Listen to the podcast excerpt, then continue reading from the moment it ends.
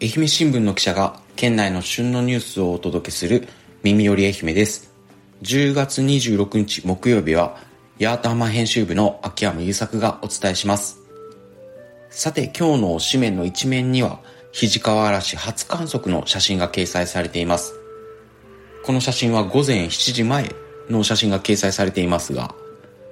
いつ発生するかわからない自然現象の初観測をよく撮ったなと思います。まだ記者には聞けてないですが、おそらく毎朝頑張って早朝から肘川嵐発生の瞬間を狙ってたんだと思われます。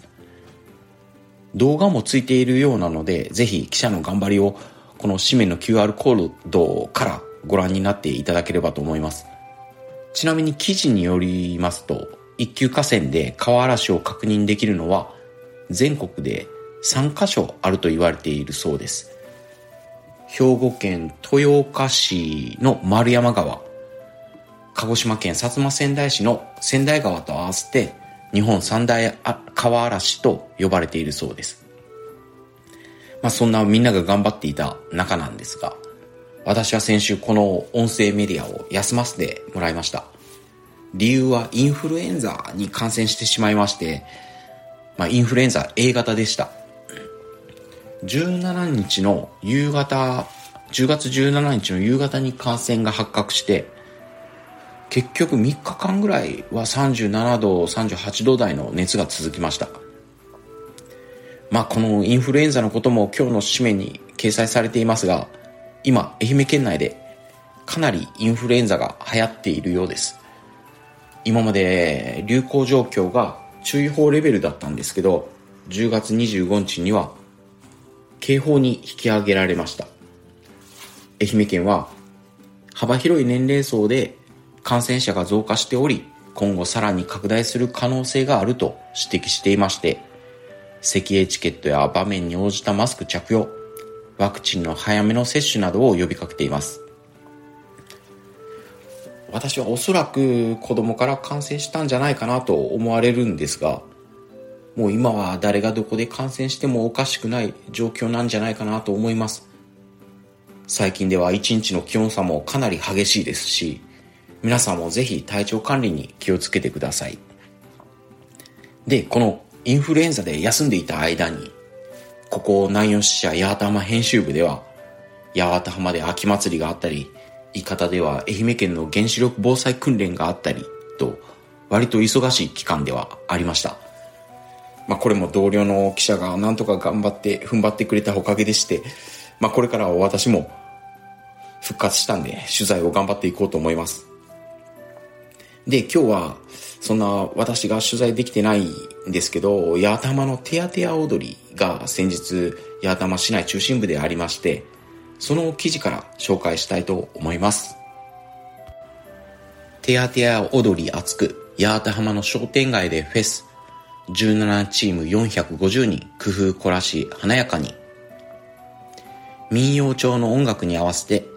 八幡浜市民が八幡浜市の中心商店街を練り歩く踊り歩くテアテア踊りフェスティバルが10月18日新町銀座両商店街でありました。ハッピーや揃いの T シャツを身にまとった17チーム450人が参加。小道具を使ったり踊りをアレンジしたりして祭りを盛り上げ、商店街を熱気で包みました。午後6時半、地元の和太鼓集団、雅組の力強い太鼓戦闘に幕開けしました。参加者は元気な掛け声とともに笑みをこぼしながら、センスや鳴子などを使った華やかな踊りを約650メートルのコースで披露。健康体操を取り入れたり、自慢の筋肉をアピールしたりと、各チームが工夫を凝らし、見物が、見物客を楽しませていました。で、このイベントは昨年事務局だった八幡浜商工会議所の負担増なので、秋の開催が危ぶまれていたんですが、商店街関係者や市民有志らで作る実行委員会が引き継ぎ、八幡浜市の補助金を活用するなどして開催しました。で、このテアテア踊りフェスティバルは、てやてやてやてやの音楽が流れて夜にあったんですが、日中には八幡浜市の道の駅港で唐津市の共演大会もありました。その記事も紹介したいと思います。唐津市に負けないぞ。八幡浜五地区共演子供らが舞や太鼓披露。八幡浜市の唐津市が一堂に集まる唐津市共演大会が10月18日、八幡浜市奥新連の道の駅八幡浜港でありました。五地区の保存会が出演し、迫り来る獅子に子供たちが負けじと立ち向かうなど、力強い舞や太鼓演奏で会場を盛り上げました。唐獅子は宝物の太鼓を奪おうとする獅子を子供が剣に見立てた罰で追い払う様を演じます。地区によってオスとメスの獅子があり、太鼓のリズムや舞が異なるのも見どころになっています。化粧をしてこの着物姿の子供たちが軽快なリズムで太鼓を打ち鳴らすと、獅子も豪快に頭を振り回すなど息の合った技を熱演。観客からは大きな拍手が送られていました。参加した方からは、程よい緊張感の中で気持ちよかった。1ヶ月前から練習した。獅子との戦いを踊れて楽しかったとすがすがしすがすがしい表情を見せていました。で、この共演大会は、民族芸能の継承などを目的に2004年から八幡浜市教育委員会が開催しており、20回目だそうです。このテヤテヤと、まあ、共演大会の秋祭り、事前に参加する人にいろんな人から、まあ話を聞いていたので、私は取材するのを少し楽しみにしていたんですが、まあ冒頭でも述べましたように、インフルエンザにかかって見られませんでした。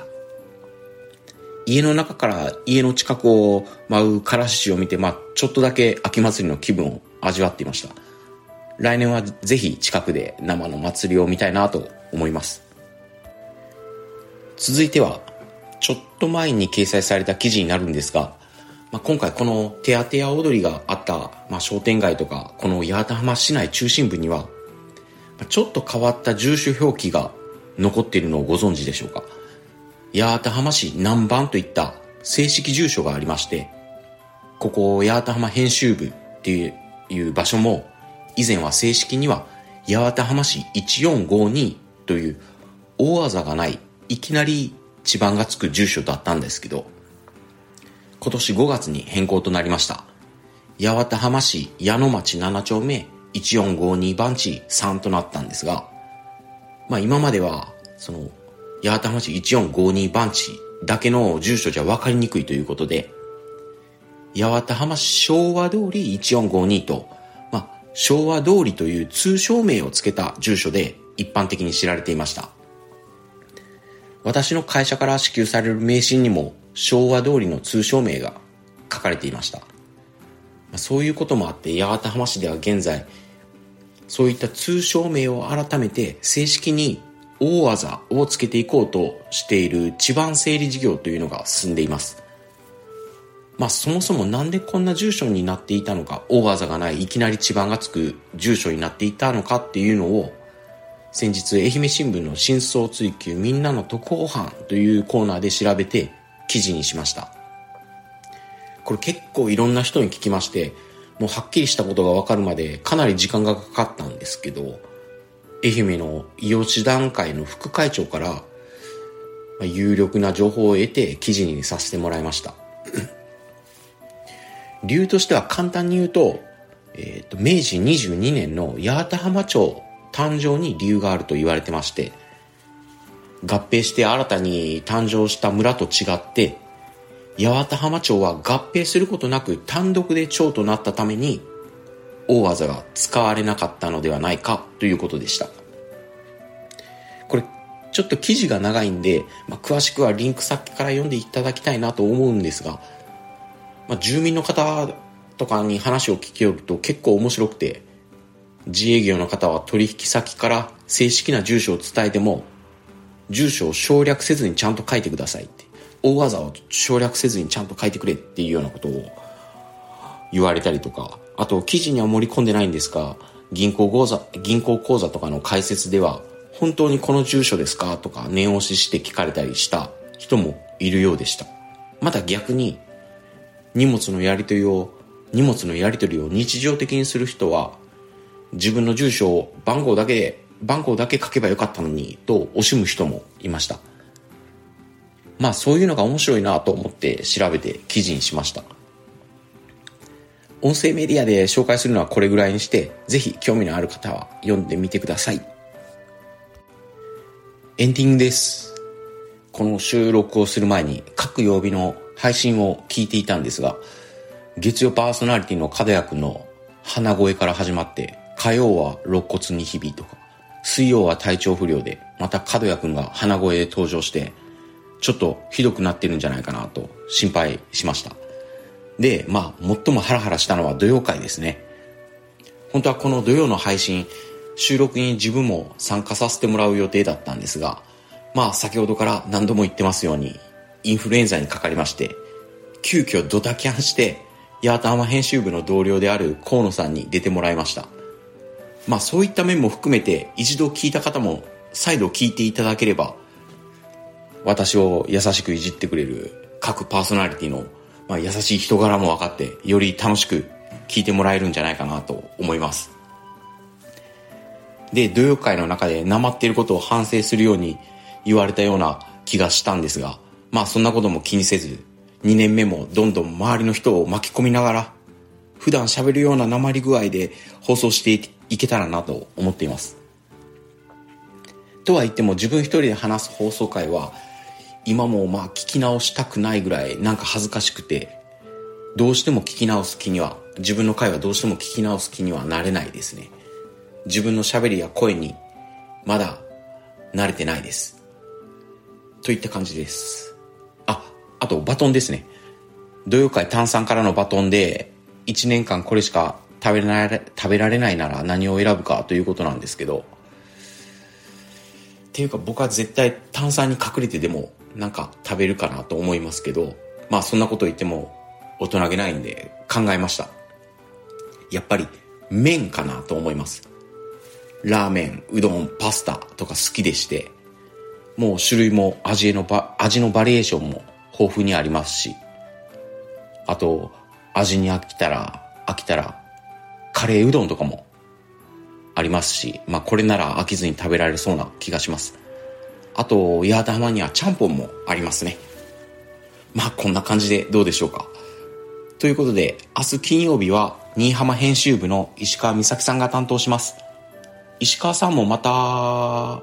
1年間これしか食べられないならの質問に答えるんでしょうかね。まあ、もう自由に話したいことを話していただければと思います。今日も最後まで聞いていただき、本当にありがとうございました。コメントをくださる方や、いいねや、フォローが徐々にではありますが、増えていくことで、聞いてくださっているんだなと実感して、まあ、各パーソナリティ一度、なんとか試行錯誤しながら、約1年間配信を続けてきました。また、これから2年目もよろしくお願いします。それではまた明日も聞いてください。